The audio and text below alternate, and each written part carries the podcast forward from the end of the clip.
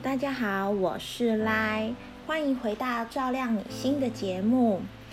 今天呢，我们来谈一谈啊喘息服务，长照四大包的最后一包喘息服务的内容。呃，长照四大包里面的喘息服务呢，是有符合长照的等级第二级到第八级，那它就会核给家庭照顾者的一个喘息服务。那一年的额度吼，这个是用一年算的，一年的额度呢是第二级到第六级的话是补助三二三四零。第七级、第八级的额度呢是补助四八五一零。那这个额度是怎么做计算呢？我们如果用长呃就是机构式的喘息，就是我们送到机构里面暂时做照顾的话，第二级到第六级的三二三四零呢，总共可以补助十四天的额度。那如果是第七级、第八级的话，它总共就是补助二十一天的额度吼，所以这两个是有一点点不一样的。那这个要怎么做使用呢？呃，首先呢，第一个它要符合你有照顾者，所以呢，如果假设呢你在评估的时候您并没有照顾者，你是独居。你并没有照顾者哦，外看也没有，那你也没有其他的任何的照顾者可以替代照顾的话，是没有办法申请这个喘息服务的。因为这个喘息服务主要是供给家庭照顾者的一个喘息服务在做使用的。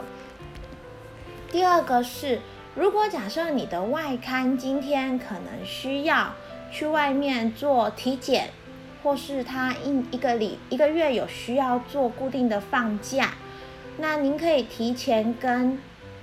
个案管理师提出你的需求，那请他们帮您媒合人力。那呢，这个服务它是不做过夜的。如果是以居家式的服务的话，它是以两个小时到最长十个小时去做服务上的指引。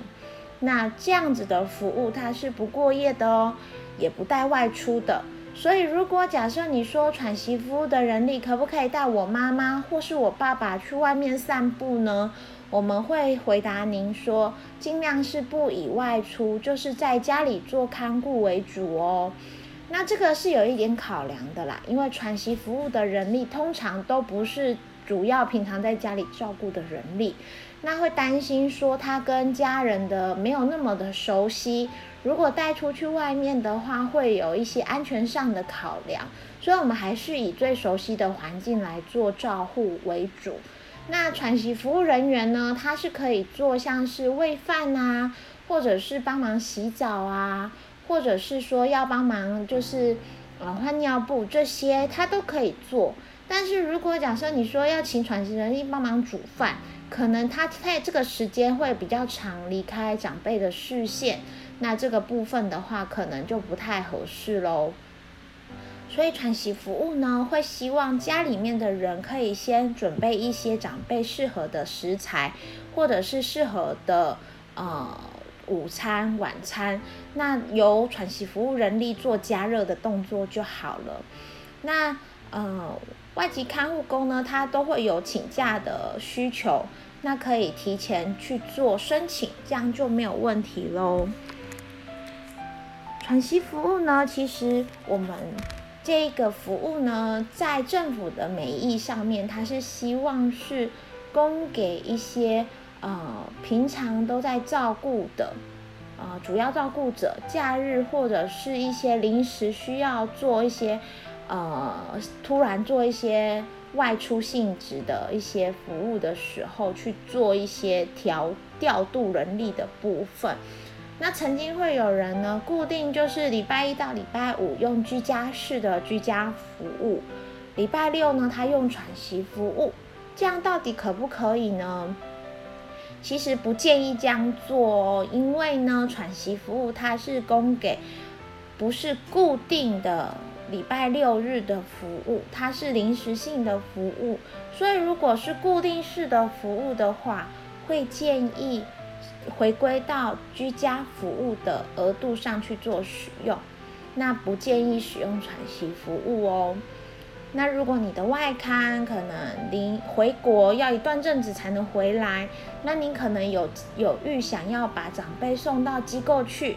那如果假设是这样的话，建议您要先上台北市政府卫生局或是呃各县市政府的卫生局网站，那它上面会有一个喘息服务的合作机构名单。那您可以先以这个合作机构名单的机构为主，先去媒合喘息的人力呃单位。那也可以请个案管理师帮忙一起做寻找。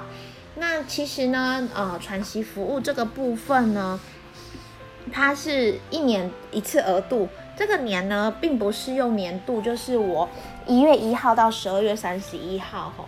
它是以评估年度为主哦，所以如果你的评估日是三月一号，那你的下一次喘息日期到期的话，就会是呃二月二十八号。那你下一次更新就会是三月一号。这个部分大家要注意哦，它不是跟着新年，就是一月一号这样子去做呃更新计算的吼。好，那。呃，喘息服务这个服务其实很简单，但是很希望大家，如果家庭照顾者真的很累，希望大家可以做使用，因为也有听过一些家庭照顾者说出了一些非常标准的家庭照顾者高压力的话，吼，像是他说这个个案就是这个受照顾者呢，除了我以外，没有人可以照顾的比我更好了。所以我不放心把他交给别人。那说出这样子的话，可想而知他的照顾压力一定很大。那虽然我们都可以去鼓励他说要去做使用，尽量就是离开呃这个受照顾者的视线。那离开这个环境之后，他可能就会比较有一些呃轻松的感觉。可是呢，呃，能够真正放下的人，真的还是有限啦。所以呢，我们还是很期待使用的人呢，真的是要真的要休息的哦，不是说我叫了一个请了一个照顾的替代人力到家里来，但是我必须十个小时都一直盯着他看，那样会比你自己照顾还要更累哦。好，那今天的照亮你心的节目呢，就到这里喽，那下次见了，拜拜。